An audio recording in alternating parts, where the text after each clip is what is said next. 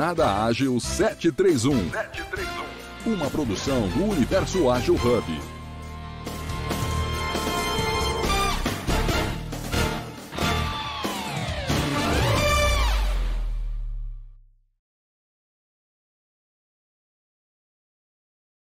Hoje, dia 1 de março, no nosso episódio 751. Eu vou fazer minha audiodescrição na foto do Clubhouse.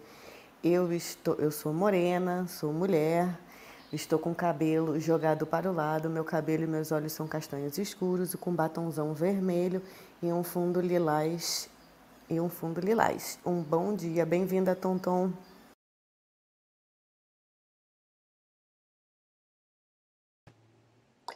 Bom dia, pessoal. Vocês me escutam? Deu uma cortada bem grande aqui no tua voz, Liana. Sim, tô ouvindo sim. Ah, maravilha. Então, bom dia, bom dia, pessoal. Bom dia, Tonton. Vou aproveitar aqui e já fazer minha audiodescrição e passar então para ajudar a nossa convidada. Aí a gente segue nesse papo gostoso é, eu sou Márcia Prado, na foto do Clubhouse eu apareço num fundo cinza, o meu cabelo castanho escuro e os meus olhos também são castanho escuros. E minha pele branca, eu no Clubhouse apareço aí com sem o batonzão vermelho da Liana, mas sorrindo bastante porque eu tô feliz pra caramba de estar aqui com vocês. E hoje é um dia muito legal, estamos inaugurando realmente o mês de março e aí a gente quer trazer muitos temas que se relacionam, é, em especial, com a energia do feminino, né? Então, bora lá. Bem-vinda. Aí depois eu passo para vocês fazer sua audiodescrição, Tom Tom, tá bom? Combinado. Bora lá, Judá. Bom dia. Bom dia de novo. Então, gente, meu nome é Judá Nunes, sou uma travesti branca do interior da Bahia. Moro hoje aqui numa cidade chamada Vitória da Conquista, uma cidade cercada de montanhas.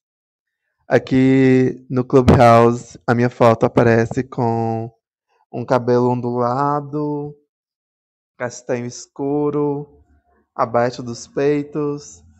Eu estou numa, numa postura de frente para a câmera, com a mão no peito. E ao fundo tem uma parede cinza. É isso aí, Tom Tom. Bom dia, bom dia, pessoal. Espero que vocês me escutem bem. Minha internet hoje não está aqui das melhores, então coloquei no 3G. Esse é até um macete bem legal é, para a gente saber que o Clubhouse também pega é, não só no Wi-Fi, mas no 3G. No 4G ele não pega. Então vamos lá. Vou dar, vou fazer minha audiodescrição. Meu nome é Antonella Sátiro. É, meu apelido é Tonton, podem me chamar de Tonton. É, fazendo a minha audiodescrição, então eu sou branca, loira, cis. Nesta foto estou vestindo uma camisa preta, um blazer azul e com um fundo amarelo atrás e muito feliz por estar aqui hoje com vocês. Prazer, Judá, seja bem-vinda. Estamos aí muito ansiosos para discutir tanta coisa e tanto conhecimento no dia de hoje. Ah, obrigada, Tonton. Então vamos eu lá. Vou fazer assim, eu não consigo nem descrever é, em cinco minutos todas as condições e características da Judá, da sua experiência, do seu trabalho. Ela foi muito generosa, aceitou vir aqui com a gente hoje, é, mesmo sem conhecer. A gente bateu vários papos, várias interações. Já sei que ela conversou com você, Eliana, uma pessoa super aberta. E é, a gente vai seguir assim com a fluência. Eu, Liana, Tonton, a gente vai monitorando aqui as redes, tá bom? Para ver as perguntas que vão chegando, comentários, e a gente vai te passando para que você fique super à vontade nas respostas, tá? É uma interação super livre, super tranquila. E eu vou deixar a Liana aqui fazer essa condução inicial É, e a gente vai interagindo aí com a liberdade, tá bom? Bora lá, Liana! Essa Liana que tem essa voz maravilhosa e assim, tipo, locutora de rádio, sabe ajudar? Ai, gente, para. Daqui a pouco a gente chama o Juliano, que já está aqui na sala com a gente também, que aí vira locução de rádio. Aí, gente, arrasou, né? Aí não dá nem pra gente falar mais, Tonton. Vocês vão ver que voz que esses dois têm junto. Obrigada, Márcia. E adorei a dica, viu, Tonton? Porque semana passada eu com problema não consegui subir porque fiquei no 4G. Mas vamos lá. É, só lembrando aqui que a gente grava e transmite esse encontro, né? Para as demais mídias sociais, Facebook, YouTube, LinkedIn, Twitch, Twitter. E quem quiser participar né, do nosso painel, do nosso debate, é só levantar a mão aqui no Clubhouse ou mandar sua pergunta no chat ou em qualquer mídia que a gente fala e, né, e pode subir aqui para falar com a gente. Maravilhoso saber que você é da Bahia, região montanhosa. Aqui também eu moro numa região no interior do Rio, bem montanhosa. E como a Márcia falou, difícil de escrever, né? Porque eu li todos os artigos que você me mandou. Você é uma pessoa incrível, como eu te falei. E o que eu mais quero começar, que foi o que a gente conversou, foi exatamente sobre essa questão da educação travesti, sobre seu artigo, o que, que você faz, como é que é essa questão da, da educação travesti, fala assim em alguns minutos, né? Porque é muita coisa. Traz um pouquinho para a gente desse seu trabalho maravilhoso. Maravilha, Li. Então, gente, é, educação travesti é um conceito que eu conheci pela vida, uma travesti do Rio de Janeiro, que produz arte e, e produz vida ao mesmo tempo. É, eu vou explicar mais sobre isso mais para frente. Mas só para vocês entenderem, educação travesti, assim, em linhas gerais. Em linhas gerais, é a forma como nós, travestis e mulheres trans, entendemos e passamos adiante tudo que a gente sabe sobre com, como, como ser e existir no mundo. Então, assim, é, a gente aprende de forma autônoma é, a, a, se construir enquanto identidade, né, enquanto identidade política, enquanto uma identidade de gênero que é totalmente e genuinamente latino-americana. E, e, passamos adiante esses aprendizados. É, ao mesmo tempo, a gente também ensina pessoas cisgêneras, pessoas que não são trans, a lidarem e a respeitarem identidades transgêneras. Então, a educação travesti, ela é uma tecnologia. Ela é uma tecnologia que ensina sobre respeito e sobre como ser uma pessoa trans da forma mais digna possível. Ou seja, como acessar os espaços, né, espaços de trabalho, a educação formal, a graduação, é, a saúde pública, é, como acessar espaços de lazer, de convívio comum, né? Então, a educação travesti, ela, ela é essa tecnologia de aprendizagem que em formato de espiral, de espiral, né? Porque ela, ela, ela não, não, não tem um, uma metodologia contínua, né? Ela precisa voltar porque ela tá, tem sempre o ser humano no centro para a gente poder entender as maiores necessidades, as maiores dores, para a gente poder construir aí pontes, né? Como essa que está acontecendo aqui agora e e, e, desse, e dessas construções todas permitia aí um cenário de equidade maior, tanto na educação, quanto no mercado de trabalho, quanto no, na, nas organizações de modo geral, né? E aí, assim, educação travesti, para mim, surge lá no início como pesquisa de mestrado, E em algum momento, quando eu não me vejo mais com, com a possibilidade de adentrar o mercado de trabalho na área da educação, por ser uma pessoa trans, por ser uma travesti, eu preciso ir aí para o mercado de trabalho formal e, e ainda assim não conseguia acesso. Então eu comecei a pensar, né? Putz, o que que eu faço? O que que eu faço que eu posso fazer com que me retorne em dinheiro, né? Em dinheiro para sobrevivência. Então, eu fui para o LinkedIn, comecei a compartilhar lá um pouco sobre as minhas vivências, o, os meus conhecimentos, né? Aquilo que eu estudava no mestrado e e a partir disso, eu entendi que aquilo que eu vinha estudando no mestrado, que tinha a ver com educação, com grupos sociais, formação pessoal e política, fazia muito sentido com a área de diversidade e inclusão. E aí, quando eu começo a me desenvolver no LinkedIn, desenvolver inclusive a minha área profissional de, de diversidade e inclusão, eu começo a voltar para o que eu vinha pensando e estruturando enquanto educação travesti e começo a oferecer como um serviço. Um serviço para corporativos, né? E, e mudo o nome.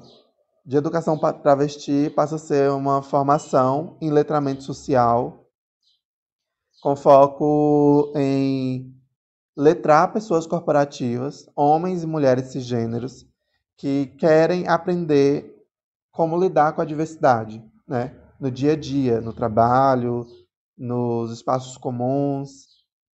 Então, a educação travesti, para mim, também é uma tecnologia de sobrevivência, porque é ela que me permite, né, através de uma metodologia, adentrar o espaço formal de trabalho, né, enquanto empreendedora agora, e oferecer serviços para pessoas que estão, né, level ou na liderança e que queiram fazer a inclusão da forma mais verdadeira possível.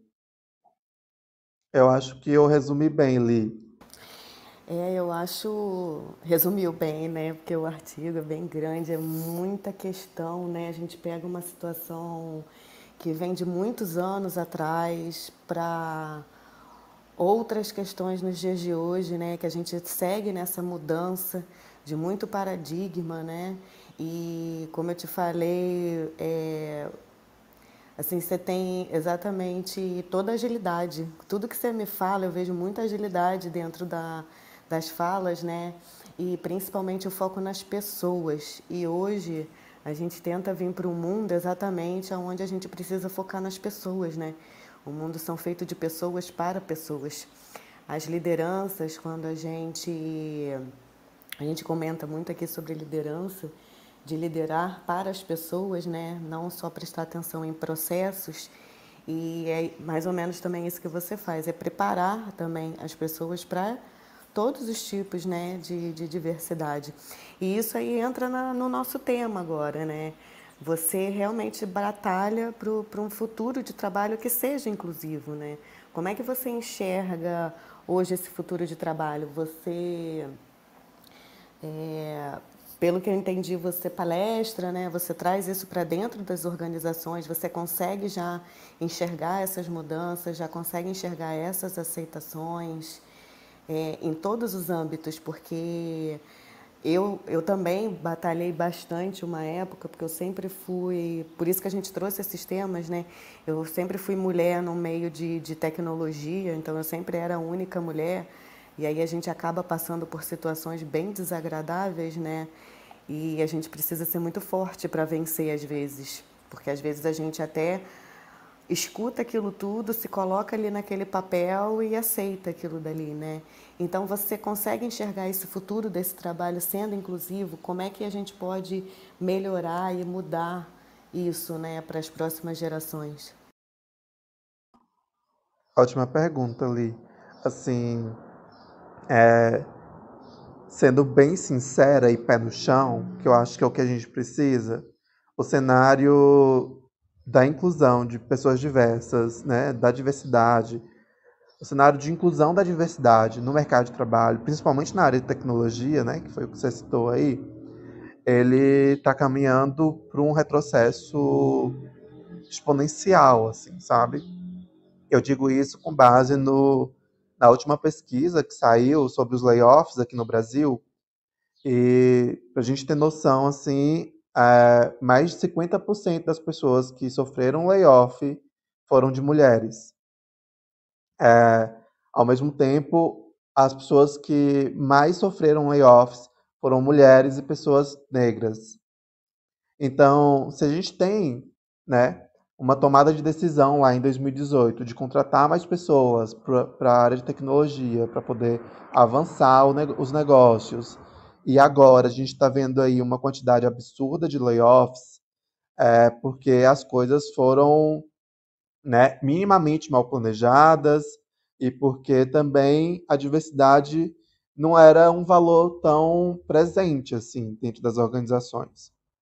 Vejamos, é, da, da, da mesma forma que lá no início diversidade foi um critério para inclusão e para inovação no mercado de trabalho, principalmente em tecnologia, agora ser diverso pode ser um critério para sofrer um layoff, né? Principalmente porque se a gente entende aí que pessoas diversas é, encontram né, diversas dificuldades para estarem ali no mercado de trabalho, para estarem ali nos espaços de trabalho, é, provavelmente vai precisar de uma gestão mais elaborada, de processos mais, mais complexos, de uma comunicação mais assertiva, né? Então, se, se a gente tira esse fator da diversidade da equação e mantém apenas pessoas é, iguais, pessoas que são pares, a gente é, diminui o, os processos, diminui é, a, o exercício de comunicação inclusiva, inclusive, e o processo continua redondo e continua fazendo com que ele ande. Então, eu acredito muito que a escolha né, dos perfis e das áreas, inclusive, que estão sofrendo os layoffs agora, não é por acaso não é por acaso. É... E aí, assim, nas minhas pesquisas sobre o futuro do trabalho, né, quando eu estudo lá através do Fórum Econômico Mundial, de, alguns, de algumas outras instituições que são mais focadas em diversidade e inclusão, é, a gente tem um, uma visão futurista muito boa em relação à diversidade e inclusão. Porque né, é, as pesquisas, os estudos vão falar que por conta do grande avanço da tecnologia, muitos trabalhos, como são, vão deixar de existir e muitos outros vão surgir. A, a necessidade de, de surgir outros trabalhos por conta né, das recentes inovações com, com inteligências artificiais, por exemplo, tem muito a ver com a necessidade da gente ter é, relações humanas mais estreitas, inclusive para melhorar as próprias IAs. Se a gente está falando de estreitar relações, de melhorar as relações pessoais, a gente está falando que é necessário para os profissionais do futuro se desenvolverem, né, desenvolverem habilidades humanas, né, são aquelas habilidades socioemocionais que a gente conhecia como soft skills, mas de que soft não tem nada. É, se a gente precisa estreitar essas relações, a gente precisa ter a construção de sujeitos profissionais que tenham melhor caráter, que tenham melhor comportamento, que tenham é, relações mais saudáveis nos espaços de trabalho, nas relações sociais, né? E aí, assim, as habilidades humanas, elas são critério para algumas organizações hoje contratarem. Então, se a gente está falando de um futuro do trabalho, né, um futuro muito próximo, inclusive, né, um futuro amanhã, por exemplo, a gente está falando que as, que as organizações estão procurando profissionais que sejam melhores pessoas do que os melhores profissionais do mercado, né? Uma vez que habilidades técnicas a gente desenvolve no dia a dia da organização. Habilidades humanas é, é algo que eu não consigo te ensinar. É algo que a gente precisa trabalhar no dia a dia para desenvolver e para e para que faça realmente parte do nosso dia a dia mesmo. Então, eu acho que é realmente, né, a gente está caminhando para um futuro do trabalho em que há uma necessidade aí mais complexa do ser humano. Sim, sem dúvida. Eu achei engraçado até a sua fala. Foi mínima, não foi nada planejado, porque realmente, né? houve essa contratação em massa aí, é, visando um, um, um, panorama que não aconteceu e agora né, pessoas estão sofrendo aí. E eu concordo plenamente com essa questão da, do nosso futuro, né? As condições técnicas a gente estuda, a gente aprende, tanto que muitas organizações gostam de pegar pessoas falar dentro da minha área tecnológica júnior para poder ir moldando né, a parte técnica, mas a gente não consegue de fato moldar as pessoas e até mesmo o caráter, né? Porque muita coisa a gente traz é cultural, a gente traz da nossa família, de como a gente foi ensinado. Então, se infelizmente a gente foi ensinado num ambiente de preconceito, a gente vai crescer e vai querer repassar isso, né? Ou se você foi criado num ambiente onde ah, o seu pai, sua mãe te dizia que você não era capaz, você também vai crescer não se achando capaz e se escondendo ali. É, o Márcio pediu aqui para subir e eu estava torcendo para que ele subisse mesmo, porque ele, ele traz muita coisa boa referente à, à inclusão também. Eu só quero falar um comentário aqui do Juliano, que ele colocou esse dado mostra como havia diversidade sem inclusão nessas organizações. E quanto maior a evolução tecnológica, maior a demanda por habilidades humanas. E ele botou uma pergunta aqui também, Judá, como explicar o que é letramento que você se propõe ensinar? Aí vou só deixar. Quer fazer o reset, Márcia? Não, não, eu ia só dar um toque aí em especial para a gente focar a pergunta, Márcio, que você trazer exatamente no que o Judá está falando, em um tempo bem breve, tá bom? Para que a gente possa aproveitar mais a presença dela. Bora. Então, é, Judá, se você quiser responder, aí eu deixo o Márcio falar. Pronto, é rapidinho. J Juliano, então, lembra que eu acabei de falar sobre desenvolvimento de habilidades humanas? O letramento que eu me proponho a fazer está muito relacionado a conhecimento de grupos sociais, de lutas sociais e das necessidades desses grupos, né, focando em pessoas trans e travestis. Então, se a gente conhece é, as necessidades desse grupo, se a gente conhece é, as particularidades e, e especificidades desse grupo social e entende quais são as lutas, a gente consegue facilmente criar planos de ação para incluí-las no mercado de trabalho.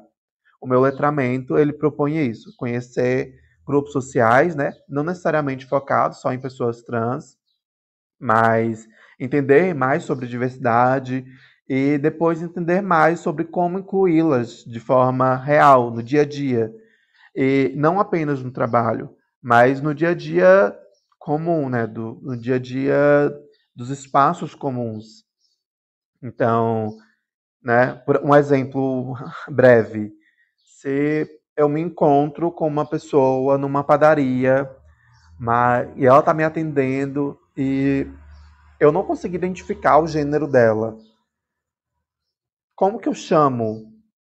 Que tal perguntar antes? Que tal perguntar qual o seu pronome?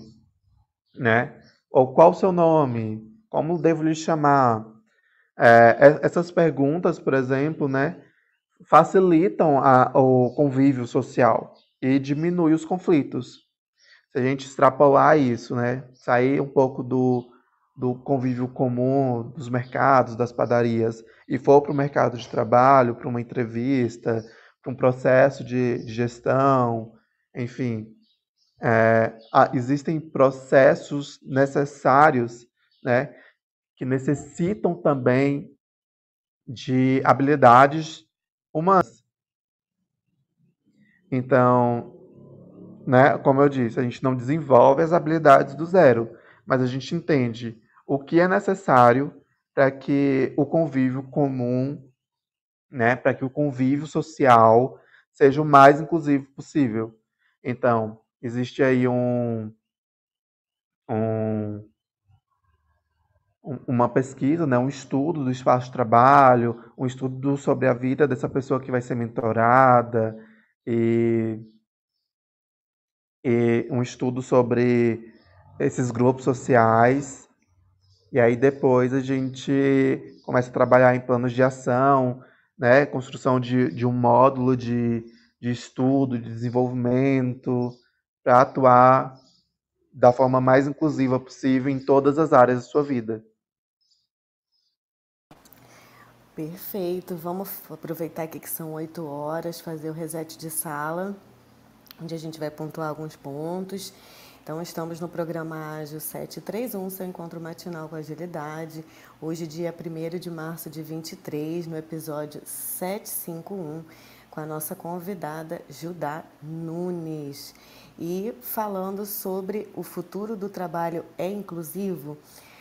É, nós comentamos bastante aqui né, sobre a educação travesti, sobre o trabalho de mentoria, de palestras que a Ajudar faz, fazendo a inclusão né, da, da diversidade. Estamos aqui com a Márcia Antonella, Márcio Juliano, GB, Márcia, Cíntia, Silvia, Matheus, Tiago, Leopoldo, Nádia, Joana. Quero agradecer a presença de todos aqui para a gente debater esse assunto. Hoje nós estamos iniciando aí os meses das mulheres, trazendo um pouco essa visão feminina, mais diver... assim, de uma forma mais diversa e inclusiva. Eu vou dar a palavra aqui agora para o Márcio. Márcio, bom dia. Pode fazer sua audiodescrição. É, bom dia, Eliane. De novo, elogiando sua voz, muito bonita.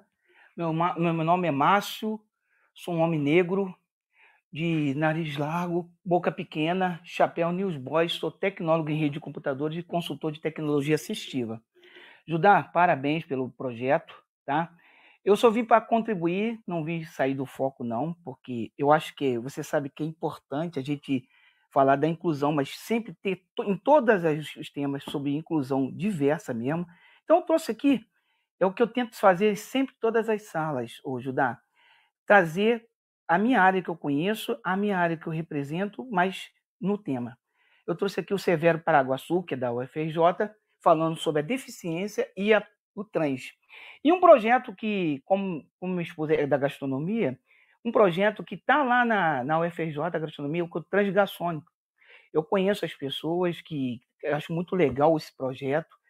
E isso representa o que você está tentando levar. Era só isso mesmo, trazer essa, essa comunicação. E uma coisa, tem uns amigos meus que são é, pessoas com deficiência e são trans, e eles sofrem muito porque existe até um artigo chamado é, é, Discriminação ainda não sair do armário. Porque a, a deficiência traz mais preconceito do que a pessoa ser trans. Então, porque até dentro do segmento do trans, existe um preconceito com essas pessoas. Então, eu estou trazendo dentro do meu tema e eu acho muito importante trabalhar em cima disso também, né? Ajuda, ajudar. Porque essas pessoas, às vezes, ela quer sair da, e mostrar para o mundo quem elas são. Mas pela deficiência eles, e a estética né, que o mundo vê dessa forma, eles acabam não saindo. Então era só isso, era só contribuir com você, parceiro. Bom, bom a palestra aí para você. Tá aí no chat, tá? Botei aí os links, se for interessante para você. Maravilha, Márcio. Convide amigos para desativar. Obrigada, inclusive. É, deixa eu te falar, eu acredito que não há uma hierarquia entre o preconceito. Eu acredito que exista uma interseccionalidade, né?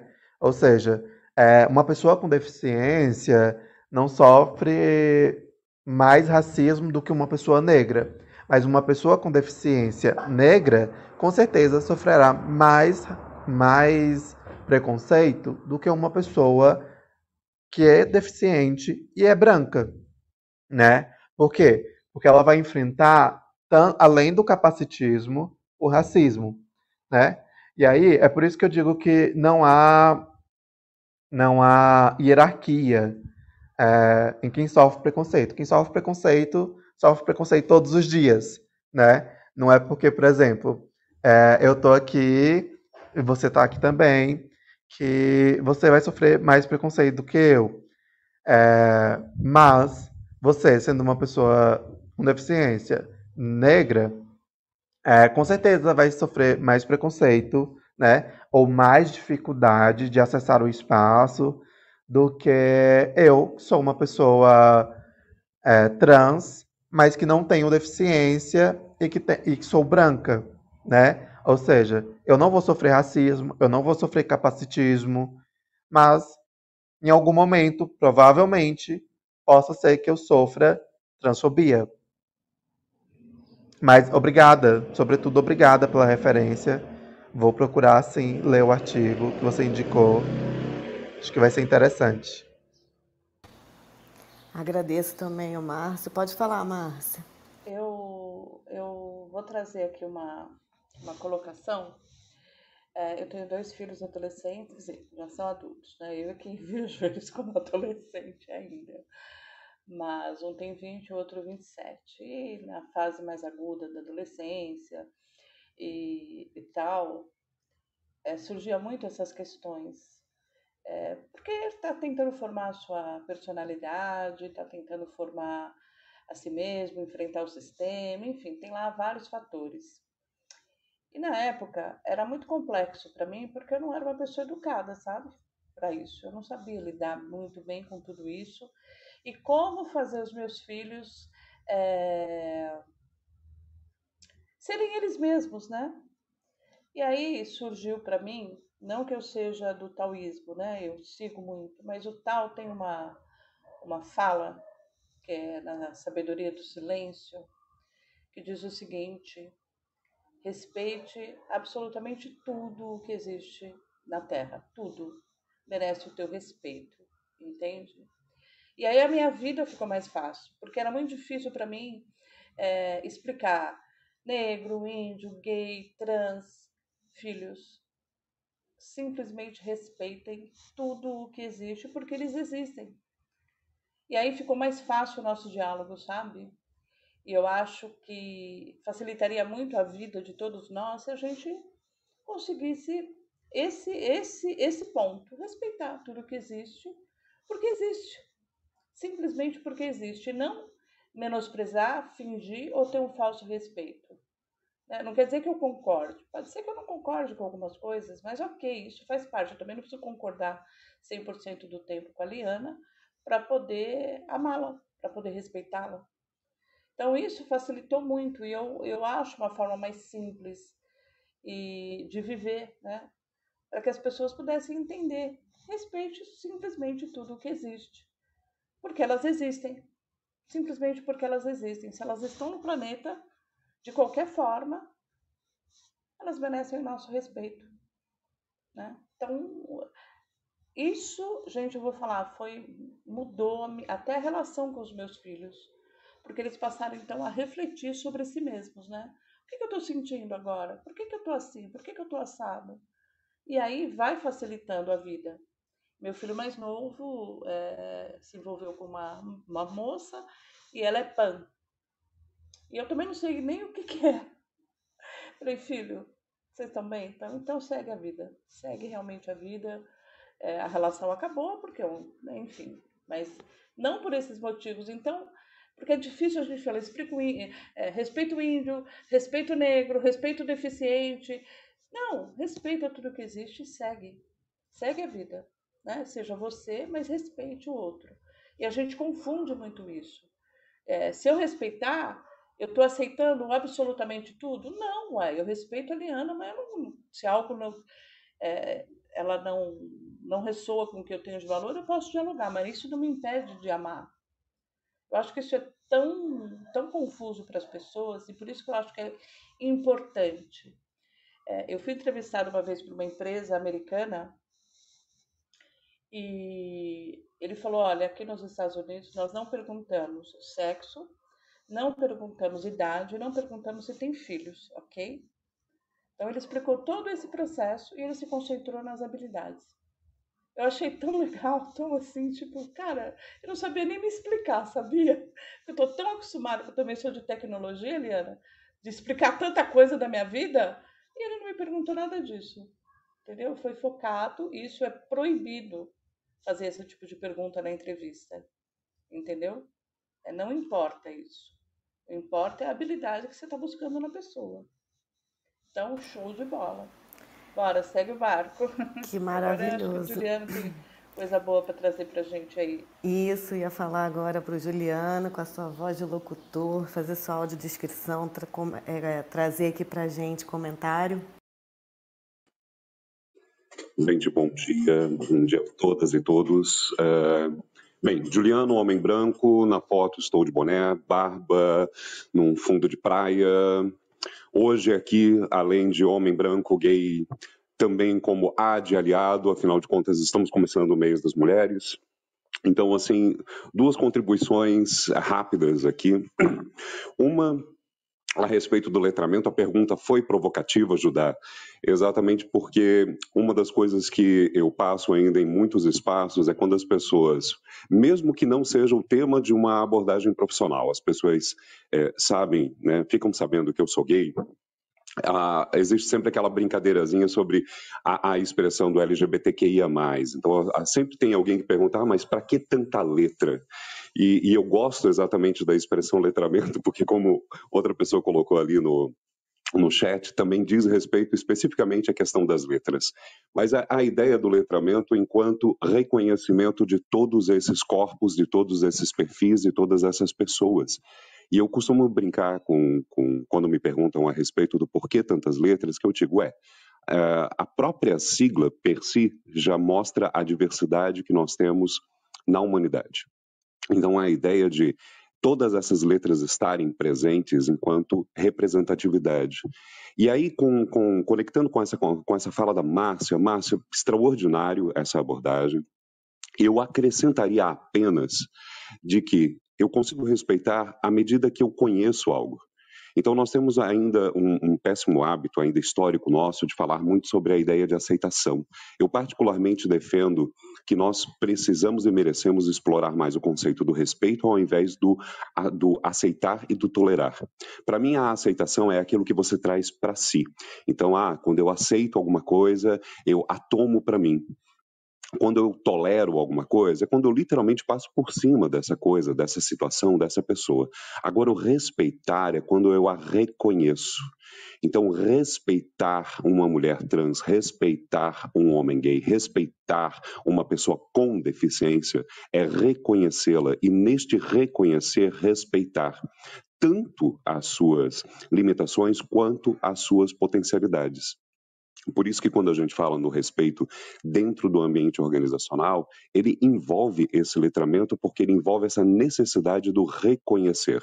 E não apenas para você ah, conhecer toda a diversidade, mas para a partir do conhecer esta diversidade, incluir através do respeito, incluir através do reconhecimento. A ideia do eu vejo você, eu reconheço você e a partir daí, sim, eu consigo incluir você, seja nas minhas relações humanas, seja na minha equipe de trabalho ágeis, seja dentro das, dos benefícios da empresa, seja dentro das políticas públicas que o Estado precisa pensar. Então, enquanto não há representatividade, eu não consigo reconhecer. Sem reconhecer, eu não consigo respeitar. Essa é a contribuição e, Judá, amei a sua voz. Vamos fazer um duetozinho aí para cantar um blues numa hora dessa. Gi, eu fiquei super feliz com sua fala, inclusive, porque a minha voz não vai ser a mais grossa daqui hoje. Gente, é assim, se botar Juliano, Liana e Judá num programa, é, arrasa, né? Já temos que fazer alguma coisa aqui, Tonton. Os três, além do conteúdo, né? Essas três vozes maravilhosas aí. Gente, que seja. Gente, eu não chego nem ao pé, aos pés deles, não, hein? Não, sem humildade. Vamos jogar confete que vocês merecem. Pelo conteúdo, obviamente. Dá para ouvir o dia inteiro. né, gente? Dá para ouvir o dia inteiro. É sensacional. É uma voz mais maravilhosa que a outra. É. Eu, eu vou trazer uma, uma coisinha rápida aqui. Eu estou fazendo um curso na PUC, Trabalhador do Futuro. Então tem o Karnal e tem mais duas pessoas lá que eu não, não, não lembro o nome. Mas o canal trouxe um conceito que para mim é novo, mas é novo em termos de definição, porque eu sempre tive essa dificuldade, como eu defino as coisas e se realmente eu preciso definir, enfim. Aí ele fala que alteridade, é, o conceito de alteridade engloba o reconhecimento e respeito pela individualidade e especificidade dos outros grupos e seus indivíduos. Reconhecer e respeitar as diferenças é a base da alteridade. E aí, Juliano, você acabou resolvendo um problema aqui para mim. que acho que essa semana eu estava falando com meu filho entre respeito e aceitação, né? E é, é uma coisa difícil é, para gente, entendeu? Então, que, que eu trouxe? Você me trouxe? Trouxe aí o respeito, é o reconhecimento da existência do outro. Ele existe e está no planeta. Não adianta você fingir ou excluir. E sempre tem que ser algo que você trabalha de dentro para fora.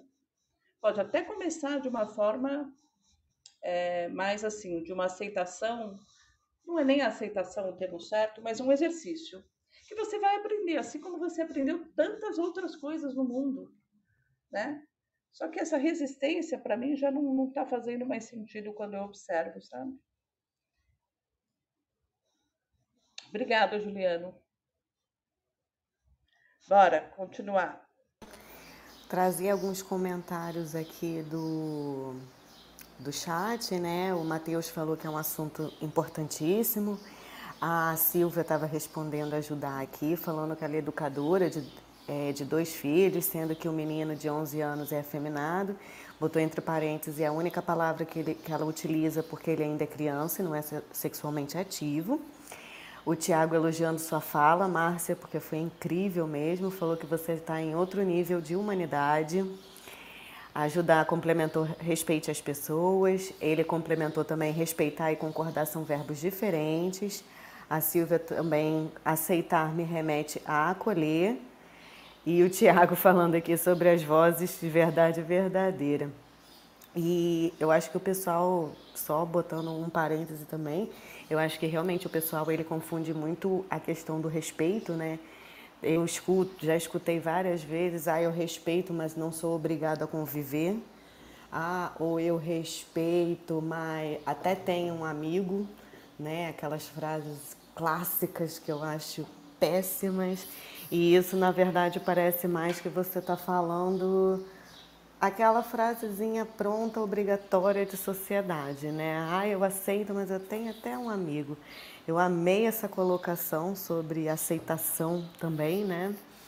E, Judá, se você quiser responder aqui a Márcia também sobre os letramentos, sobre o que o Juliano falou, pode ficar à vontade. Ah, sim, maravilha. Eu acho que letramento, né, tem a- letramento é uma palavra da educação, né, da área da educação. Foi por isso, inclusive, que eu perguntei a, a Silvia se ela era educadora, porque ela trouxe uma definição muito boa mesmo de, de letramento, que, né, a gente, a gente como educador entende que letramento está ali naquele primeiro momento da alfabetização, onde as pessoas vão conhecer as letras, vão conhecer os números, vão começar a aprender a ler e aprender a conviver né, com seus coleguinhas e tal.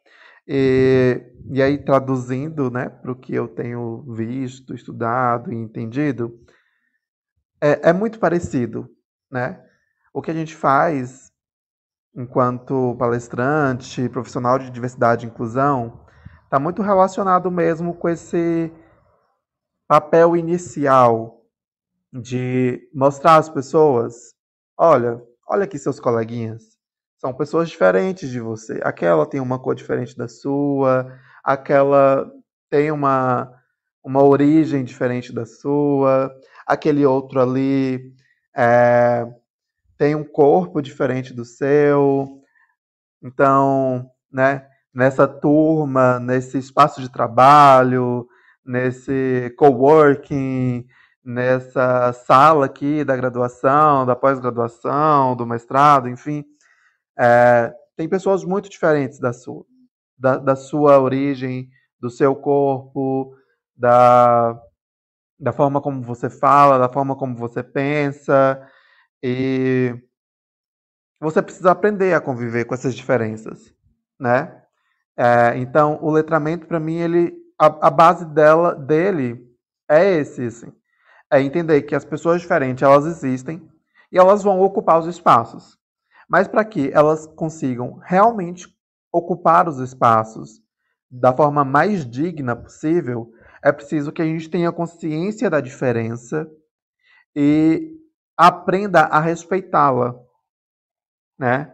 Porque é o seguinte, a gente não nasce sabendo a respeitar as pessoas, né? É, a gente cresce numa sociedade que construiu preconceitos históricos, né? Eu gosto de dizer assim. É, os processos, desde os processos de colonização, né, que imbuíram que, que índio é, é, que os povos indígenas eram preguiçosos, que não faziam nada pelo país, pelas terras deles, e depois que, que os negros né, escravizados, trazidos de África, não só era mão de obra, não era ser humano, né? Ou seja, desde os processos de colonização, ficou muito imbuído na nossa cultura, né, na cultura dos países colonizados, e, né, dessa cultura é, europeia que a gente segue, arrisca, e que, que as pessoas que não são como esse padrão europeu, né, branco, cisgênero, cristão, é, sem deficiência, enfim. As pessoas que não são partes desse perfil não são humanos. Então, categoricamente, foi muito, é muito comum na nossa cultura que a gente desumanize pessoas que é, não têm fit, né? não se encaixam nesse padrão. Ainda que não nem seja caracteristicamente o padrão. Então, não sei se, eu, se o que eu estou falando está ficando confuso, mas o que eu quero dizer é o seguinte: é, quando a gente é muito diferente, quando a gente não se encaixa nesse perfil comum, nesse perfil padrão, a gente é categoricamente excluído, né? a gente não consegue fazer parte daquilo porque as pessoas já ouviram que já ouviram muita coisa que afasta a gente dessa imagem humana, né? Ou seja, se eu não, não sou vista como humana, eu não preciso ser respeitada. Aí, por exemplo, né, trazendo para pessoas trans, para travestis, em algum momento na história, né, eu escrevo sobre isso, detalho mais, mas em algum momento na história, pessoas trans e travestis, principalmente travestis, foram colocadas nesse lugar marginal, perigoso, sujo, né? E por não acessarem o, o, o trabalho como uma o trabalho formal, e, e mesmo que seja informal, né, como doméstica, como, como cuidadora, enfim, nenhuma dessas atividades de cuidado, por não conseguirem acessar isso, foram excluídas e destinadas à prostituição.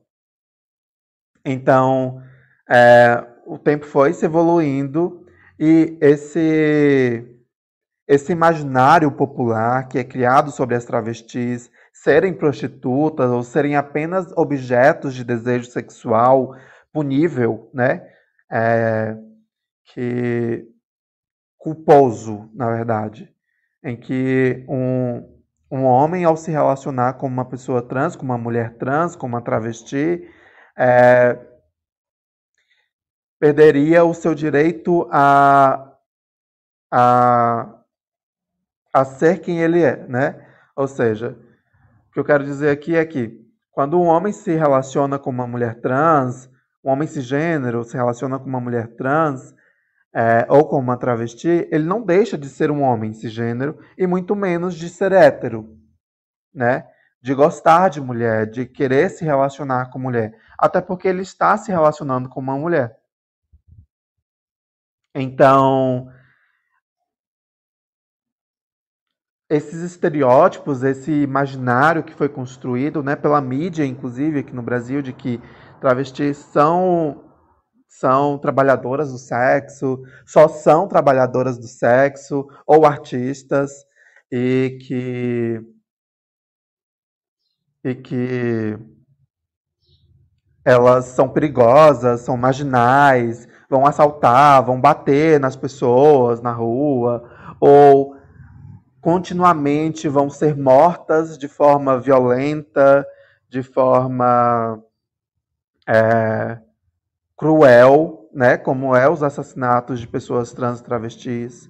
São assassinatos é, com requintes de crueldade, né?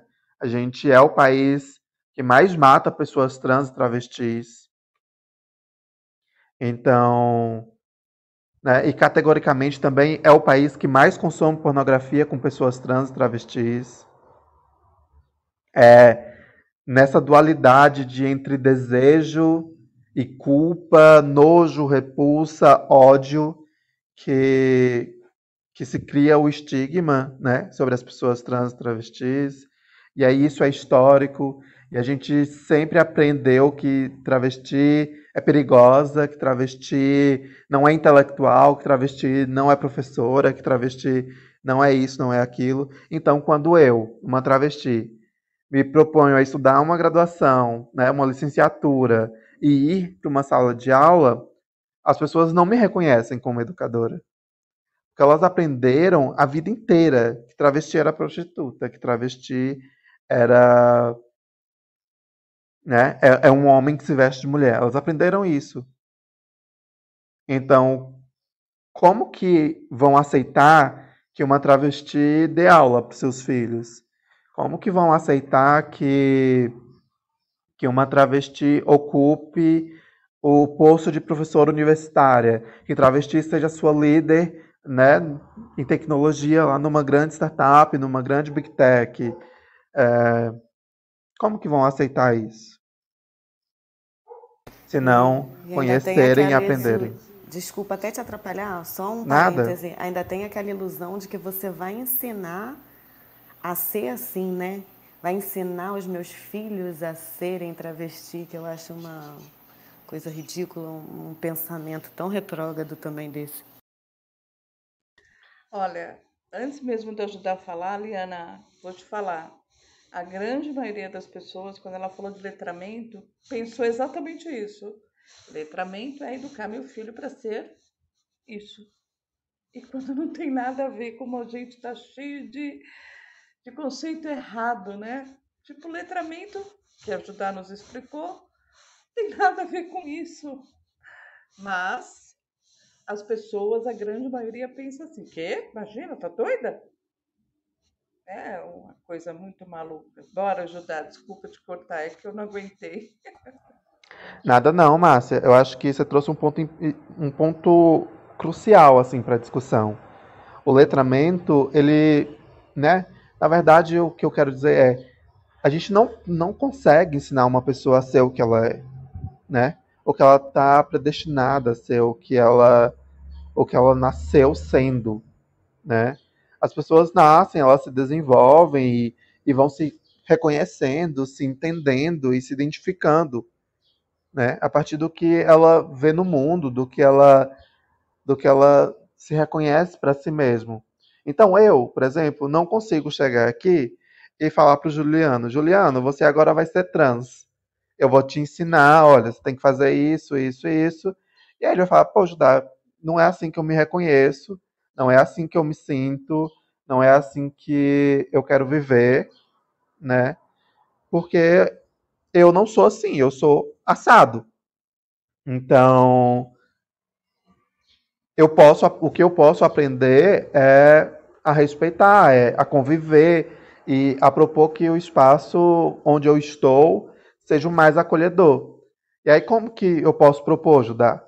É, eu, você pode propor da seguinte forma: é, entendendo que uma pessoa trans, né, no meu caso, uma travesti, uma mulher trans, é, tem pronomes femininos, ela, dela.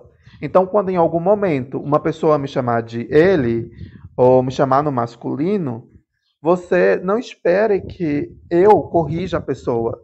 Se você sabe que o meu pronome não é ele, é ela, você mesmo pode corrigir aquela pessoa que está errada, que está sendo inconveniente, né? É, então, esse letramento ele funciona para que você seja uma pessoa realmente mais aliada.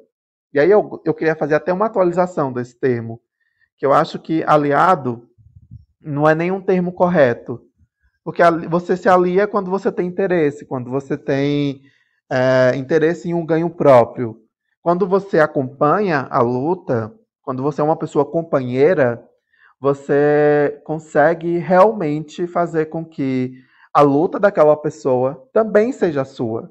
Né? Você consegue defender os direitos daquela pessoa que é diferente, né? que, que, que luta por direitos diferentes do seu. Para que a gente consiga construir espaços realmente mais democráticos, mais equitativos. Daí, eu queria puxar aqui o, o, o comentário da Silva, de, Silvia de novo. Ela disse: existe o preconceito, mas existe o desejo, loucura do ser humano. E depois ela diz: mas será que pelo fato assim, uma cabeça confusa que não aceita o seu corpo deve ser uma pessoa confusa e por aí vai? Provocação. Então, é, eu acho, Silvia, que não existe essa ideia de não aceitar o corpo sabe? Existe o desejo por construir e por modificar o corpo, por uma necessidade que, inclusive, é causada por pessoas que, que, que não, não incluem aquela pessoa de verdade, né? Porque, por exemplo, é, a maioria das pessoas que fazem modificação corporal, e aí eu nem estou falando necessariamente pessoas trans, tá? Falando, inclusive, principalmente pessoas cisgêneras, fazem modificações corporais, põe, faz uma lipo, põe um silicone, porque se sente desconfortável com o corpo. E esse desconforto é causado, na maioria das vezes, por outra pessoa, que olha para o corpo dela e aponta: nossa, isso podia ser melhor, é, isso poderia ser assim, nossa.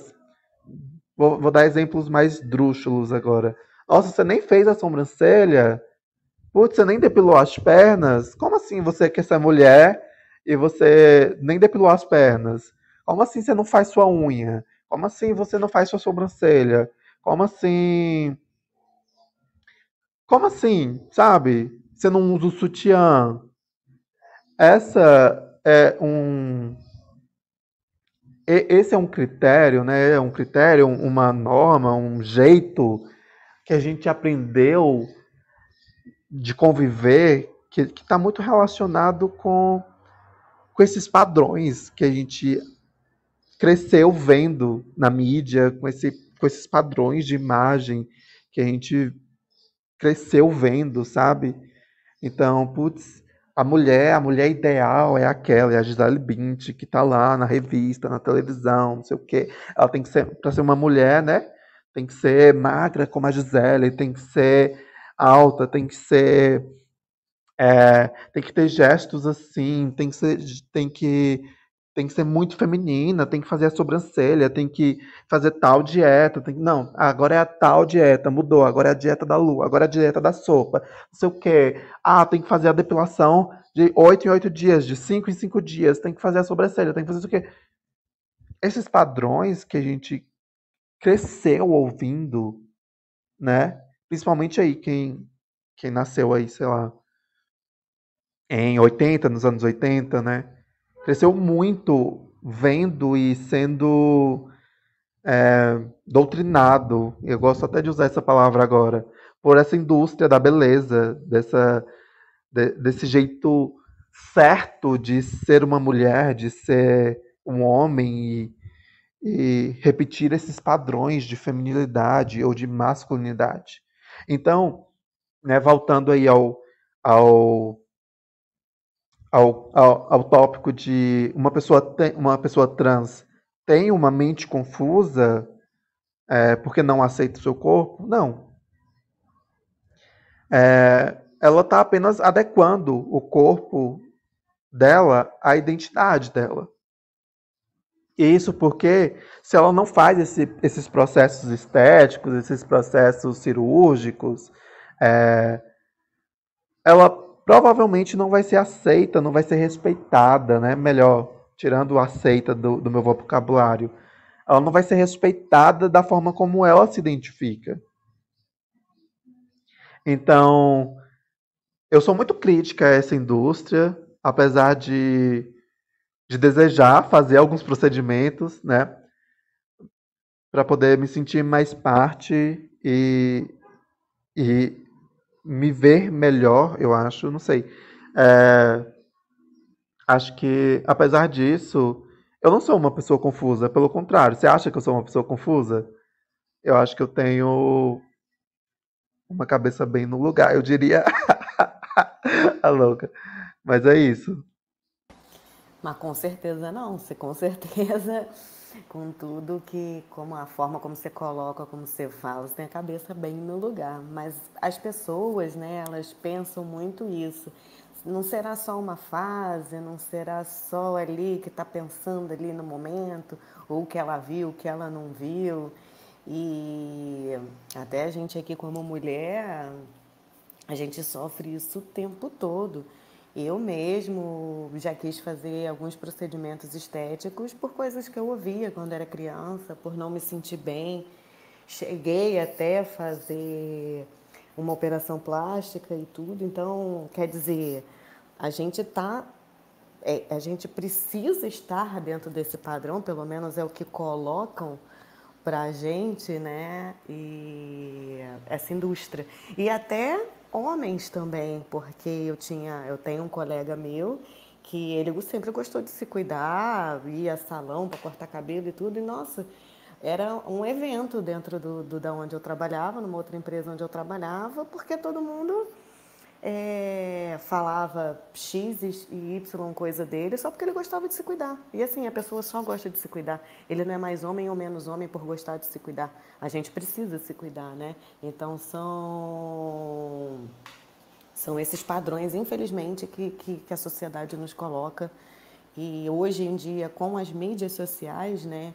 Que eu já até citei um outro tema aqui, os jovens de hoje, Instagram, que você vive aquela vida que é ilusória, que muitos jovens entram em depressão por causa daquilo, porque quer seguir um padrão que não existe. Infelizmente, a gente é, vive nessa realidade. A Silvia agradeceu a sua atenção, o Juliano botou aqui a louca, também, né? Quanto tempo não ouvi essa expressão. E infelizmente a gente acabou, já chegamos aqui no final. Eu comentei aqui é, em off aqui com a Márcia e com a Tonton que eu fiquei muito emocionada hoje porque a gente trouxe uns assuntos assim que são muito gostosos de, de, de debater, né? Eu aprendo muito todos os dias no, com vocês aqui do JA. Foi incrível te ouvir hoje, Judá, trouxe é, todas as colocações, todo mundo que compareceu, né? O Juliano e o, e o Márcio também. Como a gente precisa aprender a respeitar, a entender, como a Márcia trouxe, né? A gente não tem que concordar, a gente tem que, que não é obrigatório concordar, né? O respeito, a gente pode se respeitar sem tendo, mantendo as suas opiniões e aprendendo, principalmente aprendendo, né? Só um, um, outro parêntese rápido que a gente já está bem, quase estourando o tempo. É, você falando sobre a prostituição e assassinato, eu lembrei da, de uma série, não sei se você já viu, que é a Pose, que a Pose traz muito né, isso do, dos anos 80. E como naquele tempo né, os, o, as pessoas trans, travestis eram expulsas para fora de casa, então muitas delas não tinham como viver tinham que acabar se prostituindo e aí eram ridicularizadas por aquilo e aí vinham as doenças. Então assim uma cultura né que vinha trazendo um, uma bola de neve gigante. É, e hoje né tem essa visão muito por causa disso que foi acontecendo. Pode até falar pode colocar Li, eu ia dizer o seguinte, nem é uma coisa dos anos 80 apenas. Hoje ainda acontece, sabe? Hoje os pais ainda expulsam crianças e adolescentes de suas casas porque elas se identificaram enquanto é, pertencente a algum outro gênero ou é, já entenderam sua sexualidade, né, o desejo sexual e é, o desejo afetivo, né, principalmente para uma pessoa do mesmo gênero e aí você entender homo, homoafetivo é, os pais não concordam e já expulsam de casa, então é, é algo que ainda acontece. Hoje, o índice de, de, evasão escolar entre pessoas trans ainda é altíssimo. E isso tem muito a ver com esse índice de expulsão, expulsão familiar mesmo. Porque uma vez que são expulsas de casa, é, não continuam na educação, não continuam é, a, a, estudar, né? E por isso voltam à rua, voltam à, à única possibilidade de ou a próxima, né, a, a, aquela possibilidade mais próxima de sobrevivência que é a prostituição. É, mas, enfim, eu acho que quem quiser saber mais pode assinar minha newsletter, Educação Travesti, lá no LinkedIn, e ficar atento às minhas redes sociais no qual eu vou estar sempre falando sobre esses assuntos. Eu queria, antes de encerrar aqui também, Li, fazer um trato entre a gente que está aqui, entre as pessoas que vão ouvir depois, é, de que a gente comece a entender os termos cis e trans como, como prefixos importantes, sabe, das identidades de gênero. Para que quando a gente fale, né, nós, mulheres e tal, e, e logo depois vem com uma sentença, a gente não exclua pessoas ou não generalize, né? Porque mulheres podem ser mulheres cis e trans. Se você está falando, por exemplo, de mulheres mães, está falando de mulheres cisgêneras. Então, localizar o gênero em falas como essa é muito importante, porque a gente começa a entender melhor sobre o que a gente está falando e e, de certa forma, não generalizar ou não excluir. É, eu acho que é isso. Sim, perfeito. Eu agradeço muito, até porque eu preciso muito também é, aprender mesmo. Eu até uma vez falei isso com o Márcio, né? Eu preciso muito aprender, às vezes, a falar e tudo, porque a gente trago, né? Bastante coisa ainda cultural. E agradeço muito e já estou te seguindo em tudo. Vamos continuar aí sempre conversando. Sempre que você precisar também você pode me procurar. E vamos finalizar aqui, porque já acabou, a gente já extrapolou bastante. Agradeço muito a presença de todos, todos os comentários que tiveram aqui conosco, tudo que você trouxe, Judá, você é uma pessoa incrível. Parabéns por todo o seu trabalho, por toda a sua luta. E vamos em frente, deixar todo mundo agora se despedir. E um bom dia a todos. Vou dar meu tchau rapidinho aqui. Amei, Judá. Eu sabia que ia ser incrível desde o momento que eu te achei no LinkedIn. E olha, realmente, muito obrigada. Muito obrigada por tudo aquilo que você ensinou a gente. E certamente a gente vai voltar num outro papo para continuar, porque isso aí, agora que você convidou a gente, né? Vamos fazer disso também uma bandeira para nós vivermos melhor nesse planeta aí que é nosso. Então, bora lá. Bom dia para todo mundo. Bom dia, gente. Beijão. Bom dia, beijo. Você tem clareza dos desafios da sua equipe, eficiência, produtividade, colaboração, alavancar resultados. Conheça o Universo Ágil Hub. Temos experts nas áreas de transformação digital, RH, marketing, jurídico, produção, operação, tecnologia, finanças e estratégia. Somos mais de 50 experts preparados para ajudar você a alavancar seus negócios. Preparado para explorar juntos seus desafios? Tudo em um ambiente seguro. Os melhores experts do mercado para ajudar seu negócio você encontra no Universo Ágil Hub.